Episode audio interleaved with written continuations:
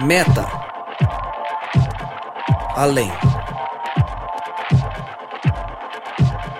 Noia, mente, metanoia. Além da mente, além do pensamento, mais longe do que estou, muito mais do que sou. Novas ideias, novas convicções. Relevância.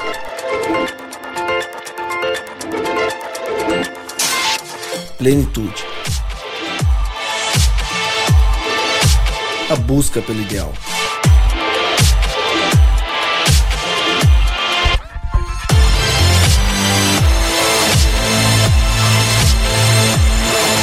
Metanoia. Expanda sua mente.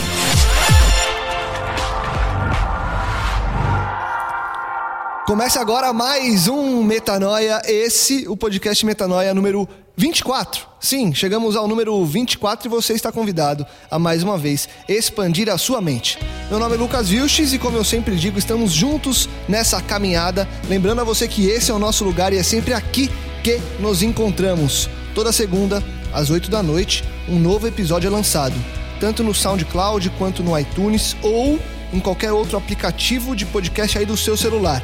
Então, se você ainda não é, nos acompanha há muito tempo, te convido a entrar aí no nosso histórico, ouvir os primeiros 23 episódios e também divulgar esse conteúdo. Lembrando você e nós fizemos um e-mail, um meio de contato entre nós aqui do Metanoia com você que nos escuta toda semana. Mande e-mail pra gente, podcastmetanoia@gmail.com. Tem algo a falar, sugestão, crítica, dúvida, um convite, um pedido, enfim. Não deixe de escrever. Escreva pra gente, podcastmetanoia@gmail.com. Bom, início feito, vamos falar agora do tema, falar que hoje o tema é sobre pequeno grupo. Exatamente, uma vida em PG. O que significa isso? Quais os reflexos de você viver uma vida em pequenos grupos?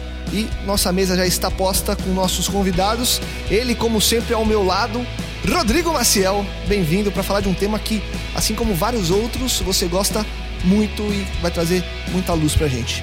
Bem-vindo. Você falou que era para ficar do seu lado aí, mas na verdade eu tô na sua Não, frente, mas do meu né, lado, você vê como são as coisas, né? Você vê como são as coisas. Eu, eu quando eu começo, não, ô Sandro, Sandro, presta atenção não. aqui, deixa, eu- deixa eu falar com o Sandro, deixa eu falar com o Sandro, não. eu que tô apresentando, você espera a agora. sua vez agora, nunca vai mais falar você. Eu falo assim, ó, sempre no começo eu falo assim, ó, estamos juntos nessa caminhada, e quem caminha, caminha lado a lado. Aí eu falo pro cara, tá sempre junto comigo, lado a lado, aí ele vem tirar uma onda pra- de mim, só porque ele tá na minha frente hoje. Sandro Nascimento, também líder de pequeno grupo, tem vivido uma vida é, bem intensa com os pequenos grupos, e aí eu sei que você vai trazer um conteúdo importante pra gente. Te agradeço por você ter aceito o nosso convite e estar aqui com a gente nesse Metanoia. É sua estreia com a gente, então fica calmo, tranquilo. Você já viu que o clima é de amizade, somos todos amigos aqui, Sandrão. Bem-vindo. Eu agradeço o convite de vocês. Para mim é um privilégio estar aqui aprendendo com vocês e também compartilhando um pouquinho das experiências. Legal. Mais uma convidada. Sempre que a gente tem mulher, a gente vibra, porque tem muito homem sempre aqui, né? E hoje, mais uma presença feminina para para brilhantar a nossa mesa, Andy Cher, também líder de pequeno grupo, tem vivido também como o Sandro de forma muito intensa, impactante esse esse ministério de pequenos grupos aqui em São Paulo. Obrigado por estar com a gente. Eu sei que você vai agregar muito nessa discussão, nessa conversa hoje. Eu que agradeço, é um prazer estar aqui. Espero aprender com vocês e contribuir, como o Sandro falou. Vamos nessa então. Pra gente começar já com, com o pé embaixo, queria saber de vocês o que significa viver em pequeno grupo. É, e da onde surge essa pergunta? Do motivo que me levaria a estar em um PG. O que significa? Qual o, o sentido de eu me reunir com pessoas numa casa que pode ser a minha ou pode ser de um amigo, enfim, para reunir, para cuidar de pessoas, para falar de Deus. Qual que é o significado maior dessa vida em PG? Eu acho que uma coisa legal a respeito do PG, primeiro conceituando o que, que o PG é, né? P- quando a gente diz essa, essa sigla, PG, vem da palavra pequeno grupo, né? E basicamente é um grupo de pessoas menor do que um grupo que se reúne na igreja, que pode ser de 50, às vezes a milhares de pessoas. É, diferente desse encontro com muitas pessoas, com centenas de milhares de pessoas, é um grupo pequeno que costuma atender aí de de 4 a 20 pessoas, no máximo 25 pessoas. É, e esses encontros normalmente acontecem fora do ambiente eclesiástico, fora uhum. da igreja, né? Então ele acontece ou na casa de alguém, ou acontece é, numa cafeteria, ou acontece num parque, ou ele acontece, enfim, teoricamente, por conceito, ele deve acontecer fora do ambiente da igreja, né? Então, conceituando que um pequeno grupo é, primeiramente, para você que está ouvindo a gente e não, não está familiarizado a isso, o pequeno grupo basicamente é isso daí, né? E qual que é a, a grande é, vantagem, né? Grande sacada de viver em pequenos grupos? Na verdade, a própria Bíblia traz um pouco disso quando a gente é, olha aqui, a gente tem um, tem um verso bíblico que eu acho muito legal que está em Atos. Está é, tá em Atos 20, 20 e diz assim: ó, Vocês sabem bem que não deixei de pregar a vocês nada que fosse proveitoso, mas ensinei tudo publicamente e de casa em casa. Aí você tem outro verso de Atos 5:42 que diz: Todos os dias no templo e de casa em casa não deixavam de ensinar e, pro, e proclamar que Jesus é o Cristo. Ou seja, quando a gente traz aqui para Atos, a gente está trazendo para a igreja primitiva, né? Como uhum. que a igreja primitiva funcionava? Basicamente, ela tinha esse papel de as pessoas irem ao templo para aprender mas elas saíram, saíam dali e se reuniam nas casas. Né? Então, é, o pequeno grupo é, na verdade, um chamado à igreja primitiva que vivia em grupos menores e, vivendo em grupos menores, podiam fazer essa pregação do evangelho dizendo que Jesus era o Cristo de Deus e que Jesus era o Filho de Deus. E essa mensagem era pregada dentro das casas. E há algumas referências da Bíblia em relação a isso, principalmente no livro de Atos dos Apóstolos. Para quem não conhece, e aí também já entra o Sandro e a Andy para a gente continuar é, ou para quem nunca viveu esse estilo de vida, com a explicação do Rô que, tá, que é perfeita, o cara pensa, tá, eles iam de casa em casa para pregar o evangelho. Aí a pessoa vai falar, pô, mas qual que é a diferença então disso para uma igreja? É, eu queria que a gente falasse disso, assim, é, o porquê eu me reuni em menos pessoas, num local mais reservado, num local mais íntimo, para falar do mesmo tema que é tratado no templo, mas de uma forma diferenciada. O que nos leva e o que, que é, qual que é a vantagem de você estar num pequeno grupo para pregar a palavra de Deus? Eu acho que é o relacional, né? Dentro da igreja a gente não consegue se relacionar com as pessoas que estão ali é, de forma mais próxima. A gente encontra, oi, tudo bem? Tá legal, legal. Ninguém vai parar para conversar. E aí a gente acaba vivendo uma coisa meio fria, meio distante. Uhum. No PG a gente vive o relacional mesmo. Então a gente não só fala do amor de Cristo, do Evangelho, mas a gente vive ele, porque aí a gente coloca em prática, por, por estar mais perto Sim. das pessoas. Não é só o receber, mas é o receber e compartilhar o tempo todo, é isso, Sandrão? É isso mesmo. Tudo que eu aprendo na igreja, eu tenho a oportunidade de praticar isso num pequeno grupo com as pessoas as pessoas que eu acabo me encontrando mais vezes durante a semana. Como a gente falou, na igreja a gente se cumprimenta, a gente dá um abraço, mas a gente não convive. E no pequeno grupo a gente tem a oportunidade de fazer isso. Sim. Tudo aquilo que eu escuto falar do amor de Deus, eu vou amar as pessoas que estão no pequeno grupo junto comigo. É lá que eu vou entender as necessidades delas, que eu vou orar por elas e ter mais intimidade realmente com elas. Ficar em prática. Exatamente. E, e nos PGs que vocês é, já lideraram, vocês sentiram essa necessidade das pessoas em estarem. Porque muita gente às vezes não percebe que precisa disso, né? Muitas, muitas vezes as pessoas é, elas se iludem com uma satisfação por apenas receber. Só que quando ela se depara com um pequeno grupo, ela sente esse amor que o Sandro falou, que a Andy trouxe, de você se sentir cuidado. De maneira prática, né? Exatamente. E ela fala, cara, era disso que eu precisava, mudou minha chave. Vocês sentiram nos pequenos grupos de vocês que realmente as pessoas é, carecem disso, precisam, e quando encontram isso, enfim, encontraram uma, o caminho real da vida? É engraçado, né? A gente faz o primeiro convite e a pessoa fica meio relutante. Ah, o que, que será isso? Ah, não vou não, né? Poxa vida, deve ser chato. Uhum. E aí, quando vem a primeira vez e começa a se relacionar, já não quer mais parar e aí quer se encontrar todo dia, quer se encontrar fora da hora de PG, porque é muito simples vir à igreja, receber o alimento, né, entre aspas, e ir embora para casa e aí a vida continua igual. E aí quando você começa a viver isso na prática, a vida muda, é o lance de virar a chave. E aí a gente, eu pelo menos senti a necessidade de todos disso. Eu, eu gostei muito do que a Andy e o Sandro falaram aqui, porque quando é, você vê que são três ênfases que eles colocaram, né? A primeira da questão de vida prática, daquilo que você aprende, né?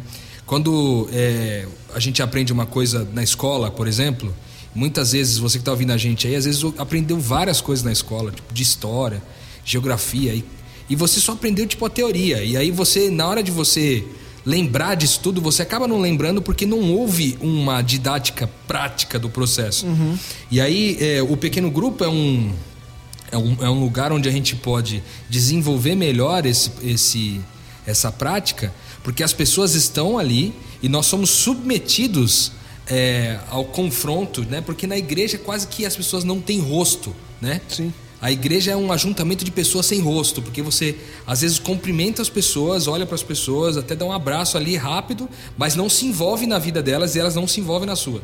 Quando há esse envolvimento, a intimidade que o, que o Sandro falou, há a oportunidade de se colocar em prática. É, coisas que você vem aprendendo ao longo da vida cristã, seja o perdão, seja a graça, seja o próprio discipulado, seja a bondade, a misericórdia e diversas coisas que a gente vai aprendendo ali que tem no Sermão da Montanha de, de, de Jesus Cristo e, até mesmo a vida de Cristo como um, como um livro, né, para que a gente aprenda, aprenda a viver como ele viveu, é, tem esse, esse lado prático. Eu achei espetacular é, a importância do PG está voltado para esse lado prático. Né? O segundo ponto que eu achei que foi incrível que eles falaram também é a questão do relacional, né? Porque basicamente quando a gente vai à igreja, é, a gente é, e a, você acaba servindo a igreja e você não é só um cara que vai lá e, e assiste, consome o conteúdo espiritual, mas participa do processo de, de liderança da igreja e faz atividades ali, serve como voluntário em alguma área da igreja acaba que é, há um apego demasiado à questão operacional da igreja. Perfeito. Né? E aí esse operacional acaba fazendo com que as pessoas privilegiem as competências umas das outras. Quando no PG o privilégio está voltado ao relacionamento, à relação, ao compromisso das pessoas umas com as outras. Né? Então esse lado relacional é espetacular. E a, poder considerar que, a, que o aprendizado no, no, pequeno grupo acaba sendo maior, porque existe aquele conceito né, de pedagogia que fala que quando você aprende lendo uma coisa, você aprende com uma determinado percentual. Se você ouve, o percentual aumenta um pouco. Se você pratica, aumenta um bem esse conceito, esse, essa, essa capacidade de absorver o conteúdo. E quando você ensina, uhum. essa absorção de conteúdo ela é máxima, né? Ela chega ao seu ápice. Ou seja, a gente aprende mais ensinando.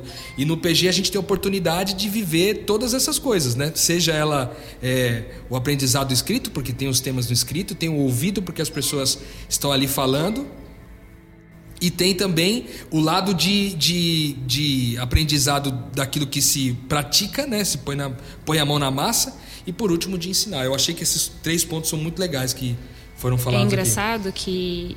que no, a gente participou de um PG, né? Eu participei de um PG a princípio. E quando a gente vai fazer o PG, vai liderar um PG, a gente percebe isso que você falou. Quando a gente começa a passar isso para as pessoas, que a gente aprendeu vivendo em PG e a gente vai passar para as outras pessoas o que a gente aprendeu, a gente aprende tudo de novo, é. de uma outra forma, com uma outra dinâmica, mas a gente aprende tudo de novo de uma maneira espetacular. É Mais é sempre intensa, novo. Né? É sempre Exato. novo.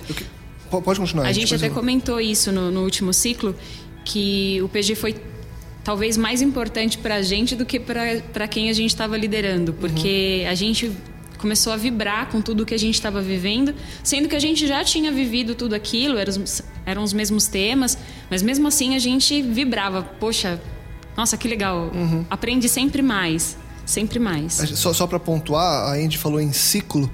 É, a gente é, chama de ciclo o processo de. É, óbvio que ele se torna óbvio a hora que na, na, explicação, mas o ciclo que a gente chama o ciclo de PG, ele é o processo de você é, estabelecer um líder, é, juntar pessoas em uma casa, determinar uma, pelo, um mínimo período de tempo que aquelas pessoas vão ficar ali estudando certo tema ou estudando temas variados. Quando esse PG ele acaba para que nasçam outros, ou enfim, porque o processo pede, se for algo pré-determinado, a gente chama de ciclo, e só para apontar para quem não conhece. E eu queria é, voltar um pouquinho com vocês, pegando o gancho do que a Andy trouxe. Nós quatro, mas vamos tratar vocês três hoje, é, antes de liderar, cuidar e estar onde estão com relação aos pequenos grupos, o Rodrigo hoje ele lidera um ministério de vida em grupo na Nova Semente, que é a comunidade que a gente faz parte. Então é uma pessoa que está levando essa experiência para outras pessoas. Vocês fazem parte dessa liderança que vai cuidar desse processo. Então são pessoas que têm essa experiência para falar sobre isso. O que, que eu queria perguntar para vocês? Se vocês voltassem aí um, dois anos na história de vocês, queria que vocês trouxessem, e aí de maneira rápida, para a gente caminhar nesse ponto um pouco mais rápido, é, como foi quando vocês foram para um PG? Por que, que eu quero abordar isso? Porque tem gente que está estudando a gente agora, que está prestes a começar num pequeno grupo, ou que está naquela indecisão de vou, não vou, e está ouvindo de pessoas que já têm muita experiência, então para a gente já não tem é, o medo e a novidade. Mas quando vocês começaram foi algo extremamente diferente e que depois se mostrou transformador. Então queria que vocês, e até começar pelo Sandro, se pudesse, Andrão, como que foi o dia que você pisou pela primeira vez num PG e esse primeiro contato com, esse, com essa vida em pequeno grupo? É, eu tinha uma necessidade muito grande de me relacionar com as pessoas da igreja. E quando eu fui convidado para um pequeno grupo, eu senti ali que as pessoas não estavam preocupadas apenas com a minha presença.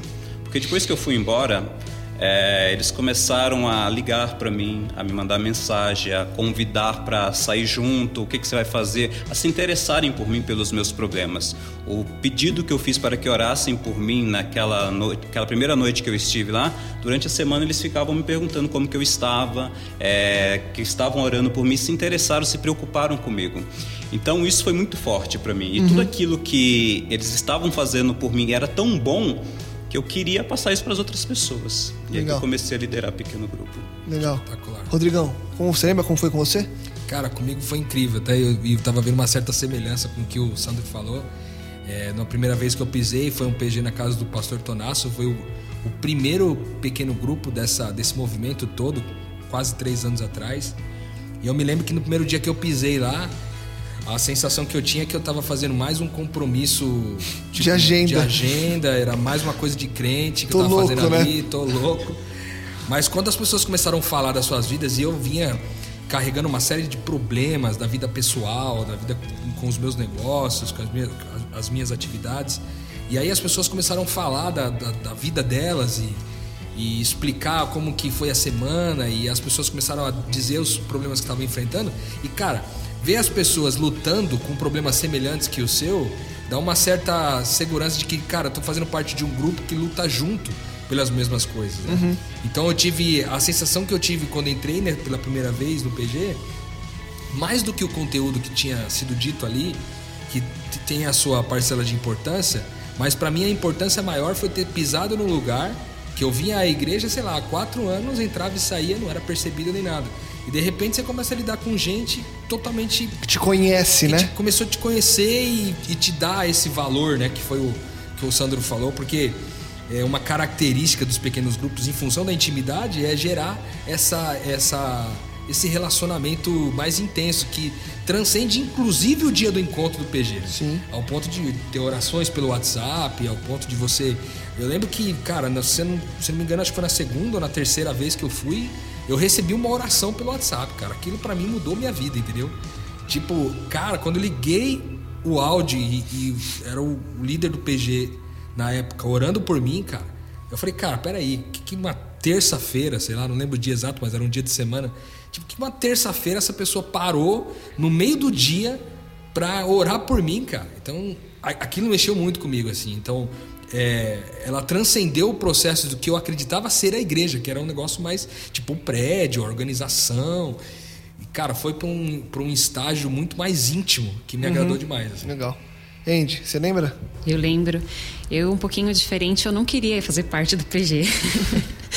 Quando me convidaram, eu peguei e falei assim: bem, eu vou lá pro Augusta, que é bem longe de casa. Vou uma vez só para agradar o Rodrigo e não piso mais nesse lugar porque eu não tenho interesse nenhum em me relacionar com ninguém daqui. E aí eu fui uma vez e não consegui mais parar de ir, porque pelo que o Rodrigo falou, a gente encontra pessoas que estão vivendo os mesmos, estão vivendo os mesmos conflitos que a gente. É, você não se sente tão sozinho e tão perdido, né? Você fala assim, poxa vida, mas essa pessoa também não é perfeitinha, essa pessoa também enfrenta um problema como o meu. Nossa, essa pessoa é divertida, e aí você olha um pessoal legal e ah, eu vou voltar. E aí vai indo, vai indo e tem todo esse lance do cuidado, do carinho. É, eu achava muito especial. A gente começou sem conhecer a maioria das pessoas e no terceiro encontro já era todo mundo família. É um amor que não se explica, uhum. né? A gente, eu olhava para aquelas pessoas e falava assim, gente, eu amo muito cada um deles. Como é que eu explico um amor em três semanas, assim? Um amor tão grande, de você olhar e falar, eu preciso orar por aquela pessoa porque você sente realmente amor por ela. Você é, é a prática do que a gente estava falando, né? É viver na prática aquilo que a gente aprende. E faz sentido o que a gente fala, né? O que a gente escuta. Não é só de boca. Uhum. No PG a gente consegue viver isso. Então, a pessoa que está falando do tema, ela vem, traz um tema bonito, fala sobre a graça, sobre o perdão, só que ela não só fala, a gente vive isso no PG e aí isso muda a vida. A gente comprovar que é possível, né, Indy? A gente comprova que é possível. A gente é, comprova é, que é, é possível. E é sempre é, dia após dia, encontro após encontro, um aprendizado novo, né? Eu lembro quando eu comecei a frequentar PG, que toda eu, a gente se encontrava de quarta, toda quarta-feira era um dia completamente diferente do outro e a soma daqueles dias diferentes fizeram justamente isso que estão falando. Eu senti um amor por pessoas que eu tinha acabado de conhecer e que eu até me, até me questionava, que nem a Andy falou, tipo, o que, que é isso, sabe? Da onde que vem? E aí eu, óbvio que na hora você liga, você vira a chave e fala, cara, vem de Deus. Porque o propósito aqui é estar com Deus, né? É uma experiência legal. Na, no ciclo do PG que eu, que eu tava participando, do Augusta, é, eu fiquei doente e fiquei internada durante 30 dias. O meu PG me visitou os 30 dias, né? Sempre tinha alguém lá. É... Aí as pessoas falavam assim: Nossa, seus amigos são legais. Há quanto tempo? São uma amizade de longo tempo, né? Não, tem dois meses. e aí as pessoas: Como assim? Dois meses? Seu quarto tá bombando de gente? É, tem dois meses. E esse pessoal vem te ver todo dia? Vem, vem me ver todo dia. E aí ninguém acreditava. Como assim? Isso não existe. É um amor realmente verdadeiro, porque e por não que tem que explicação, eu vejo que, né? Que esse amor é possível, né? A palavra de Deus diz lá em Mateus 18, 20: Pois onde se reunirem dois ou três em meu nome, ali eu estou no meio deles. E eu creio muito, cara, que quando a gente se reúne nas casas ali, a gente sai daquela multidão sem rosto da igreja e se reúne numa casa com um grupo menor de pessoas e a gente pode conhecer as pessoas pelo nome, conhecer a história delas e tal. Quando a gente se reúne é, e aí tem uma parte do texto bíblico que às vezes é, é, passado batido, mas ele diz assim: ó, pois quando dois ou três se reunirem em meu nome, o que, que significa estar reunidos em nome de Jesus o Cristo, né? Quando a gente fala estar reunidos em nome de Jesus o Cristo, é o seguinte: quem era o Cristo? O Cristo era o sacrifício, a oferta, a entrega, né? Então, quando a gente se reúne com esse espírito de ser o sacrifício, de ser a oferta, de ser a entrega, onde todo mundo está interessado não em absorver mais coisas, não de absorver mais vida dos outros, mas de doar a sua vida em favor dos outros, quando as pessoas se reúnem para isso, acaba que naturalmente as pessoas vão visitar alguém no hospital que está lá e não era uma coisa obrigatória. Tipo assim, pessoal, vamos fazer uma agenda de visita para a Andy, Sim. porque ela precisa durante os 30 dias receber gente. Não, naturalmente as pessoas iam lá e falavam, cara, a gente não pode deixar ela sozinha e tudo. Então, é, por que, que eu acredito muito nessa, nesse poder que a Indy citou e o Sandro do, do relacionamento dentro do PG? Porque as pessoas estão reunidas ali e elas aprendem a estar reunidas em nome de Jesus o Cristo, ou seja, predispostas a se sacrificar em função dos outros, não somente de ir até um encontro para receber, mas para doar vida. Sim. Né? Então, é, vocês concordam que um pequeno grupo faz total diferença na vida de um cristão. Sim, total. Com certeza. Eu acho que uma das, uma das coisas está em Provérbios 27, 17, e eu gosto muito desse texto também, porque ele tem muito a ver com PG. É um texto bem peculiar, aliás, muitos de vocês podem não ter ouvido, mas diz assim, ó, Provérbios 27, 17. Assim como o ferro afia o ferro, o homem afia o homem. Então, a forma da gente se tornar pessoas melhores é estando com gente. Porque nesse processo de pôr em prática, né, esse amor abnegado, esse, essa disposição de cuidar uns dos outros, a gente acaba se afiando, né? Até a própria um, convivência, né? Até pela própria convivência. Seja com a, pessoas difíceis, né? É. Que na verdade as pessoas difíceis talvez sejam. Porque veja bem, quando você vai afiar uma faca, por exemplo, Sim. Que, é, você afia a faca num, num outro objeto rígido, né? Duro, que, que é, seja suficiente para poder dar o corte na faca. Ou seja, quanto mais difíceis são as pessoas que a gente se relaciona, mais afiados a gente se torna e torna as outras pessoas também. É muito legal esse ponto de vista Sim. do valor do PG para a vida da gente. Eu era totalmente insensível assim com pessoas. Não sabia lidar com pessoas, mesmo na escola, no trabalho, não me via assim me relacionando muito com, com pessoas assim, da minha maneira apenas. E em pequeno grupo eu aprendi a, a me tornar sensível, por ouvir o problema das pessoas, é, por eles se preocuparem comigo, então fui tornando sensível a elas assim por conta de tudo aquilo que eu estava recebendo. Então não bastava eu apenas ter, eu também teria que ser. E, e, vocês que eh, já viveram alguns ciclos, como a gente chamou, devem ter encontrado pessoas que não necessariamente, é, e esse é um ponto que eu sempre é, bato muito nas conversas com amigos, porque eu percebo que há uma resistência com relação a um certo público, que é o público que talvez não seja tão comunicativo. É, o Sandro trouxe esse lance da sensibilidade, de não querer sabe, de não ter esse traquejo com as pessoas. E tem gente que tem aversão a pessoas, que é tem fobia social, que não quer se relacionar, ou que às vezes é doente mesmo, assim, que, que tem uma patologia que faz com que, cara, não, não quero. Vocês já cruzaram com pessoas que se diziam tímidas ou que tinham esse problema social e aí por uma insistência de alguém, graças a Deus, Deus continuou ali cutucando e a pessoa foi e houve uma transformação, inclusive desse estilo de vida mais é, distante de pessoas? O PG faz isso? Faz. Com certeza faz. Por que, que você riu, Andy? Lembrou de alguém? Lembrou de algum caso? É, de gente que, tem alguns, né? preguiça de ser simpático. eu tenho preguiça de ser simpática, eu tenho preguiça de ser legal. Sorrir dói, né? Dói. E aí começa a frequentar o PG e você olha e fala assim: Poxa vida, mas cadê a preguiça de ser simpático? O cara é extremamente agradável com todo mundo agora. Eu acho que a gente vê que é possível, como a gente falou. Né? Quando a gente vive em PG, a gente vê que é possível colocar em prática essas coisas que a gente aprende. Não é só da boca para fora. E aí até a pessoa que é mais tímida, ou aquela que é mais ranzinza, ou aquela que tem preguiça de se relacionar, ou até aquelas que têm patologia mesmo, que não conseguem, elas acabam Deus com certeza, né? Vai moldando. Vai, vai moldando as pessoas e as pessoas vão se tornando melhores. Uhum. E, é muito louco esse lance da timidez, né, cara? Porque na verdade a timidez, a própria Bíblia diz que a gente não deve ser tímido. Sim. Que a timidez é uma coisa. Inclusive tem um verso bíblico que diz que os tímidos não entrarão no reino de Deus. E por que que fala isso, né? Os tímidos não entrarão no reino de Deus. Quando a gente fala disso, às vezes a sensação que dá é que essas pessoas que são tímidas não vão para o céu. Não quer dizer isso. O reino de Deus a gente aprendeu aqui lá no, no podcast. Lá no um, começo. Um dos primeiros, se eu não me engano, é o 4, 3 ou 4 a gente aprendeu lá atrás que o reino de Deus já começa aqui e agora, né? E a é pessoa. É o 4. É o 4, né? Exato. Acertei, eu tô bom de memória aqui, viu?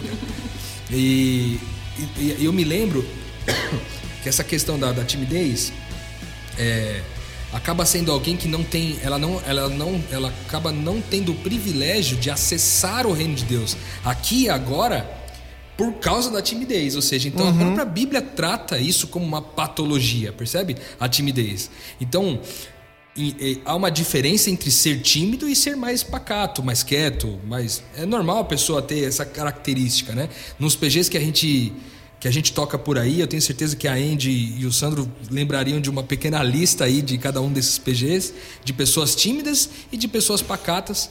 E eu tenho certeza que em todas elas pode não ter resolvido o problema da timidez, pode não ter resolvido 100% o problema do cara ser muito pacato, mas o fato é que é o seguinte, o cara ganhou amigos, o cara tem pessoas com quem ele pode contar. Então, mesmo que ele seja alguém que se pronuncia pouco, quando ele se pronuncia, ele tem alguém a quem se pronunciar, Perfeito. percebe? E, e, isso é muito louco, essa separação, né, que, que existe das, das diferenças que nós temos como seres humanos, mas que quando colocadas juntas no reino de Deus, um afia o outro, né? Legal. E sendo todos amigos, fica mais fácil da pessoa né, ser menos tímido. É, ele se sente mais à vontade de falar e até assim as pessoas aceitam me aceitam como eu sou então eu sou tímido mas ok as pessoas me aceitam lá então eu me não há uma sinto, exclusão não por há- isso né exatamente e eu, eu me sinto à vontade e aí eu consigo me libertar dessa timidez porque eu não fico oprimido por, por me sentir fora do grupo Sim. ou coisa e tal por aí Outra, outra pergunta que eu queria fazer para vocês, que muita gente, eu já peguei as pessoas se questionando e acho que é uma coisa de se conversar e óbvio que vai depender do público com o que a pessoa lida, se na comunidade dela tem uma diferença muito grande ou se não, ou se não tem muita importância com relação a isso, mas o que, eu queria perguntar é sobre idade. Porque muita gente, às vezes, por a gente é, é, ter uma linguagem, entre aspas, jovem, ser uma coisa assim de, pô, vamos se reunir, vamos combinar, vamos comer junto e a gente conversa de Deus. Cara, isso é uma. É, pra, pra atualidade, é uma quebra de paradigma. Que é uma coisa que não se fazia mais. As pessoas deixaram de ter essa relação, esse, esse lance transformador por onde Deus atua. As pessoas tinham esquecido isso. E aí muita gente pode achar que, ah, não, mas isso aí é coisa de jovem. Ou eu não me sinto jovem, porque também tem aquele que não se sente jovem. Porque ser jovem para mim é muito mais o que a pessoa sente do que a pessoa é por idade e tal. Mas indo no, no cerne da idade, eu posso sentar num pequeno, num pequeno grupo com uma pessoa que tem 20, 30 anos a mais que eu? Ou a pessoa que tem 20, 30 anos a mais que eu, ela tem que se sentir à vontade para estar comigo? Como que é isso para vocês e como que isso acontece normalmente na prática dentro de uma relação numa sala de uma casa?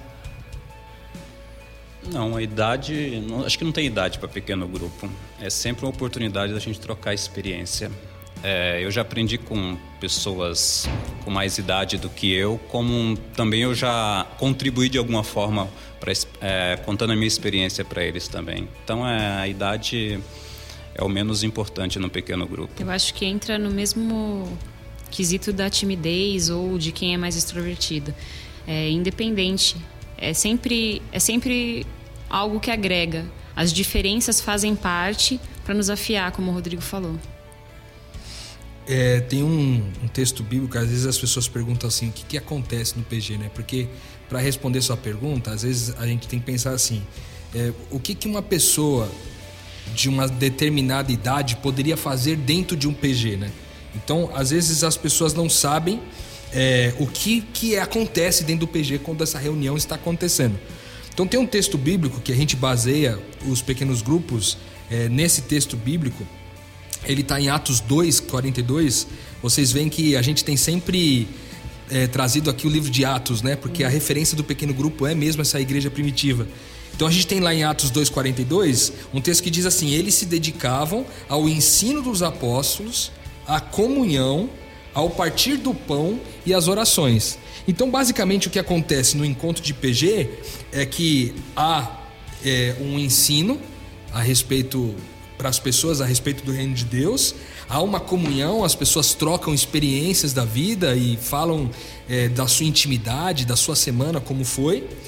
Há o partir do pão, que é repartir um alimento ali, trocar uma ideia, não somente é, é, sentado em volta de um sofá, mas também é, em volta de uma mesa e podendo partilhar um alimento. E as orações que tem um perfil muito intercessor, né? As pessoas orarem umas pelas outras, né? Tentando não procurar orar pelos seus problemas, já que outras vão orar pelo problema dela, agora ela- está livre para orar pelos problemas dos outros, né?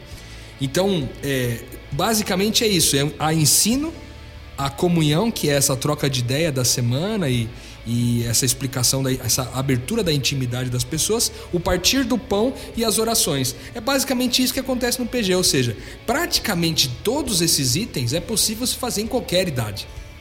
E mesmo com as idades misturadas, tá, inclusive. E mesmo com as idades misturadas, porque é, todas essas atividades são comuns na vida de alguém que crê, né? Perfeito. Crer no reino de Deus, crer que Jesus é o Filho de Deus. Então, é, como o Sandro disse, a gente já teve várias experiências aqui, né? Esses PGs come- começaram, é, falando da experiência da nossa comunidade, começou é, com a juventude, com pessoas, com jovens adultos. Mas durante a evolução e o crescimento, a multiplicação dos pequenos grupos, várias pessoas de outras idades, desde crianças até idosos, fizeram parte dos pequenos grupos e estão até hoje aí, muitos deles é, compartilhando e vivendo essa experiência. Que tipo de transformação vocês já viram no pequeno grupo? A gente falou é, da timidez, agora a gente falou desse lance da, da inserção de idades, mas eu particularmente já vi é, alguns tipos de perfis serem completamente transformados dentro de um pequeno grupo. Óbvio que a gente, se, o que lembrar na cabeça de vocês, a gente não precisa citar nomes, etc., mas que tipo de transformação acontece? Acontece uma transformação completa, não só do cristão, mas eu sei que alguns de vocês já tiveram, inclusive, é, dentro do pequeno grupo, pessoas que não, não acreditavam nas mesmas coisas que a gente, ou que não viviam a intensidade do que a gente buscava viver, enfim. O que, que vocês já presenciaram para exemplificar um pouco desse poder todo que tem essa reunião relacional em nome de Jesus? É, eu ouvi uma frase uma vez de uma moça do meu PG que disse: Eu não conhecia Deus e agora que eu o conheço, por causa do PG, eu sei que o amor dele me transforma. E ela teve uma transformação de vida tremenda das coisas que ela acreditava, é, da maneira como ela via Deus. Né? Eu vi pessoas que não sabiam fazer oração, nunca tinham orado na vida passaram, passaram a orar umas pelas outras. Né? Vi gente que tinha vício com droga, álcool, é, largar espontaneamente por conta de estar tá vivendo num pequeno grupo e se sentir amado e sentir que é capaz de mudar pelo amor de Deus. Sim. Então são são realmente transformações muito grandes e incríveis assim. Sandro, lembra de alguma? Sim, tem várias. Algumas estão bem ligadas ao que a Andy falou, mas uma que me marcou bastante foi de um rapaz que foi convidado para ir no pequeno grupo e ele nunca tinha entrado numa igreja, a não ser para assistir casamento. E ele não sabia que o nome dele era um nome bíblico. E a partir do momento que ele passou a frequentar o pequeno grupo, é, saber o que era uma igreja, se interessar em ir numa igreja, ele começou a ler o, o livro que era o nome dele. Então, isso é uma transformação. Legal. Uma pessoa que não sabia quem era Deus, é, achava que a Bíblia era um livro comum e hoje se interessar em buscar a Deus através da sua palavra, acho que isso é muito bonito, é uma transformação muito grande. Legal. Eu, eu vivi muitas coisas assim, é, desse sentido de transformação. Eu citaria duas delas. É, uma delas foi uma cura cura de fato mesmo, cura física. É, aconteceu na minha casa, num PG que a gente estava reunido lá, e uma das pessoas tinha um problema sério com depressão. Uhum. E a gente, é, em oração, o PG, no dia, por aquilo, por aquele objetivo, a mulher foi liberta daquela depressão Legal. que era não causada por. Não era uma depressão causada pela química, né? Que a gente sabe que existe a doença causada pela química, etc. Era uma né? depressão causada por causa de um espírito imundo e houve ali essa libertação e a cura por consequência. E isso foi muito legal, uma das coisas que a gente pôde experienciar. Uma outra que eu acho que vale a pena pra caramba a gente falar aqui é a da própria Andy, que ela não quis citar o dela, mas eu quero é, pedir para que ela coloque pra gente, porque houve uma cura no processo da Andy, ela citou que ela ficou internada aqui por 30 dias, e eu acho que vale muito a pena ela, ela dizer é, o que foi a cura dela e uhum. o que, que é a cura para ela, né? Que parte do, da experiência que ela teve com o PG teve a questão da cura. Se você puder falar sobre isso, Andy. Posso, posso sim. É, bem, eu, eu tenho uma doença que eu não, não sou responsiva à medicação, né? Então eu tenho bastante dificuldade de lidar com ela. E sempre foi muito difícil de aceitação, né? De ser estar doente, uma doença que não tem cura e coisa e tal. E durante o processo de PG, a gente aprendendo tantas coisas, vivendo o amor de Cristo, assim. Uma vez a gente estava conversando, né, Rô? E o Rodrigo falou assim para mim: Poxa, ora, né? Deus tem o poder de te curar e tudo. E eu, refletindo nisso, eu falei: Bem, mas a minha doença é a minha cura, né? Porque através. Eu não, eu não procurei a Deus porque eu fiquei doente, mas eu tive a oportunidade de frequentar um PG, eu tive a oportunidade de estar com as pessoas porque eu estava doente, porque então eu me libertei de ficar refém do meu trabalho, refém de outras coisas, porque eu não, não tinha como ir trabalhar, então eu tinha tempo livre. E através de ter tempo livre, eu fui procurar a Deus, tive tempo para isso e e recebi a cura espiritual, que é o mais importante, né? Porque o corpo é matéria, uhum. né? E é passageiro. E, e é né? passageiro. E aí, hoje eu encaro a minha doença de uma outra forma, né? Eu sei que ela veio para me libertar e para libertar muita gente, porque através dela muita gente já foi atingido no sentido de conhecer a Deus, conseguir perceber a Deus por isso. As pessoas no hospital mesmo ficaram maravilhadas de saber que eu tinha amigos que iam lá simplesmente por me amarem e perguntavam mas como como é isso né e aí a explicação está aí Jesus. Uhum. eles aprenderam a amar como Jesus. Ah mas como é que pode Jesus? E através disso Deus Deus vem usando a minha doença para curar. A mim e aos outros. Amém. Eu queria trazer um, um ponto que a, que a Andy falou que é, que é muito interessante. Você falou no meio da sua seu testemunho que você não tinha tempo. E aí, quando você encontrou tempo, você foi é, preencher esse tempo com Deus. E eu percebo que o pequeno grupo é, inclusive, é uma ótima forma para você que está ouvindo a gente e acredita que sua vida não tem mais tempo na agenda, acredita que não dá para se relacionar com pessoas porque, poxa, eu trabalho muito, estou na faculdade, estou não sei onde, preciso descansar, eu não aguento mais, eu não tenho tempo. É para você ver o quão importante é você destinar um tempo para Deus. Então, assim, no seu tempo livre, que é, era maior nessa fase, você conseguiu se relacionar com Deus. E as pessoas acreditam, num geral, que precisam desse tempo livre muito grande, sobrando, para você se relacionar com Deus, ou toda semana ir numa casa, se deslocar até um local para fazer um pequeno grupo. E é legal a pessoa ter na cabeça que, na verdade, até que algo se transforme na vida dela, ela vai sair de uma zona de conforto muito grande ela vai para uma zona bem, é, às vezes, chata, que é o lance de você é, estender um pouco mais o seu dia, de você preencher sua agenda com coisas que já nem caberiam mais. Tudo isso para que Deus seja revelado na sua vida do jeito que foi revelado na vida da Andy, né? Eu tive, através de ter que ficar parada, eu sobrou o tempo e por isso eu fui. Mas é, eu acredito que foi a maneira como Deus fez para que eu enxergasse que eu tenho tempo. Exato. E que eu, se eu não tenho, eu consigo arrumar. Que eu dou um jeitinho e consigo arrumar. Porque quando a gente começa a viver em PG, a gente começa a ter tempo para se relacionar com Deus, a gente percebe que isso não é uma. Não tem. É uma necessidade, é algo que faz parte da sua vida. Você não. Você passa a viver isso, você passa a viver o PG.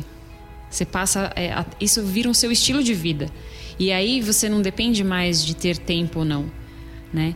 É, e você começa.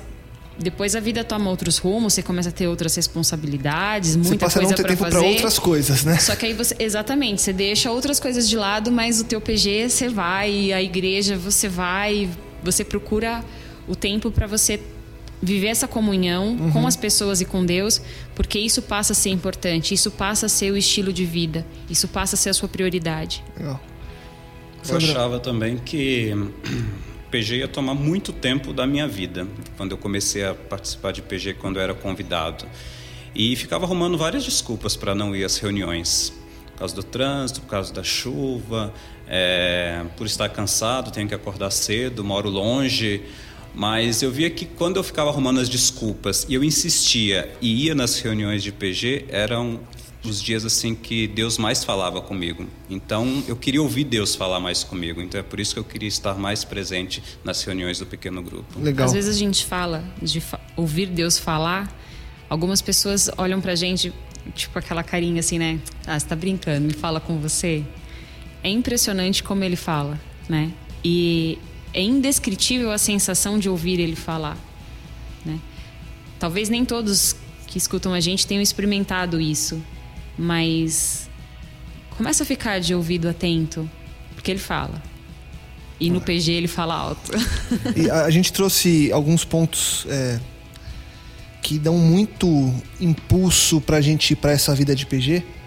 E talvez a essa altura do, do podcast, que a gente já tá com bastante tempo aí de gravação, a pessoa já está decidida que vai para um PG. Mas é legal ela saber é, de pontos que vão acontecer no meio do caminho é, e que ela vai ter que saber lidar.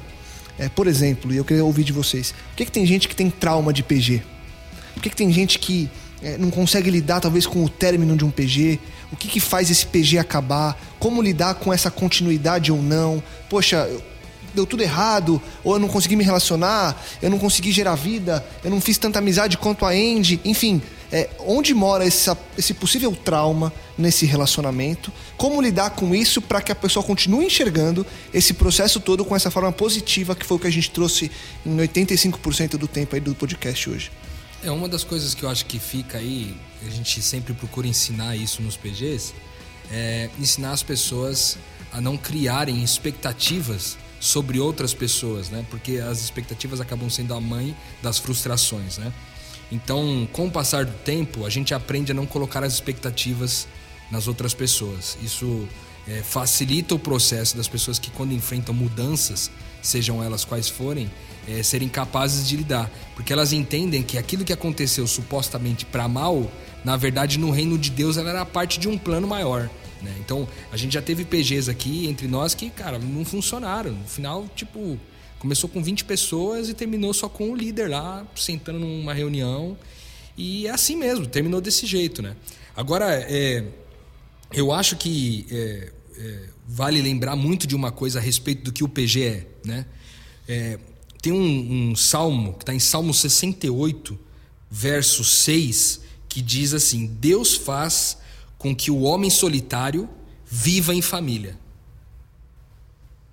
O conhecimento de quem Deus é nos tira da solidão e nos faz viver em família. Então, quando eu falo que é importante a gente lembrar é, o que, que o PG é, né? o, o PG é um ambiente propício para você aprender, para você se reconhecer dentro da família, em primeiro lugar, a gente falou aqui de identidade, alguns podcasts antes.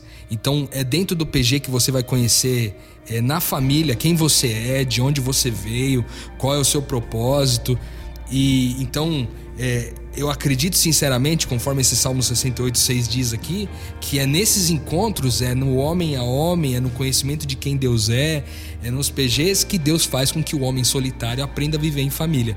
Porque ele não só se reconhece como parte da família, como ele entende que a família é parte do propósito dele de vida também.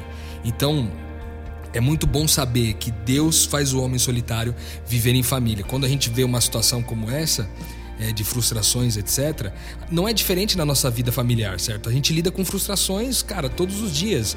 Nossa mãe não agiu com a gente do jeito que a gente gostaria, nosso pai talvez não agiu, a nossa esposa também talvez não agiu do jeito que a gente gostaria, e a gente vai aprendendo a lidar, e com o passar do tempo a gente vai ficando mais maduro para esse tipo de situação.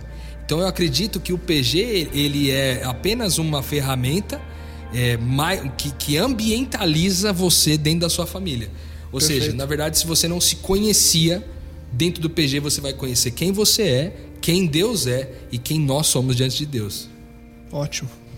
Eu acho que o, o quando a gente entende todo esse processo, entende o que é o PG, entende os benefícios, entende que isso é algo é, que é o core desse cristianismo, essa vida intensa em pequeno grupo, a gente automaticamente, depois de participar, como foi o caso de vocês e do meu, a gente automaticamente quer depois compartilhar de forma é, ativa, a gente quer compartilhar de forma intencional, e aí a consequência disso é a gente se tornar líder. E aí, é, a gente não vai entrar muito nesse ponto da liderança, porque na semana que vem a gente vai voltar com um podcast que vai falar justamente sobre liderança no reino de Deus. E eu acho que dá pra gente ir mais fundo trazendo esse tema, que é um tema tão importante, que é o como se tornar um líder, o que é ser um líder, é, como estar à frente de um grupo de pessoas que precisa e carece de um amor de outros que também um dia precisaram e careceram de um amor. É, Para resumir, sei que é difícil, mas Rodrigo também vamos tentar dar uma enxugada. Eu queria que vocês me falassem é, em uma frase, de verdade, uma frase. E aí pode pensar um pouquinho. O Juan sobe a trilha se vocês ficarem quietos por muito tempo, tá bom, Juan? É, o que é um pequeno grupo? Com um ponto final só, tá, Rodrigo? Não é uma frase. O Rodrigo vai começar a colocar vírgula na frase e ele não para mais. Eu falei muito hoje. Não, tô brincando, tô brincando. Bem, PG é um estilo de vida semelhante a de Cristo. PG, para mim, é a oportunidade que eu tenho de ser Cristo para outras pessoas. PG é um ambiente onde Deus faz o homem solitário viver em família. É isso aí. Viva em PG. E se você quer viver e não sabe como começar, tem dúvida de como chamar as pessoas, quer saber mais sobre possíveis frustrações, quer saber mais sobre como viver essa família na prática e, poxa, tá com dúvida em tudo isso e não sabe para onde ir, manda um e-mail pra gente podcastmetanoia.gmail.com. Não que a gente é, seja mestrado e doutorado no tema, mas a gente tem caminhado já três anos à frente de alguns grupos e sabemos um pouquinho, bem pouco, mas o suficiente talvez para te ajudar a começar esse processo. Então escreva para a gente, podcastmetanoia.gmail.com, participe conosco, compartilhe, divulgue e ajude com que mais pessoas também possam expandir a sua mente. Sandro, Andy, Rô, obrigado. Semana que vem a gente volta. Esperamos você que tem muito mais podcast Metanoia. Na semana que vem estaremos aqui mais uma vez. Metanoia, expanda a sua mente.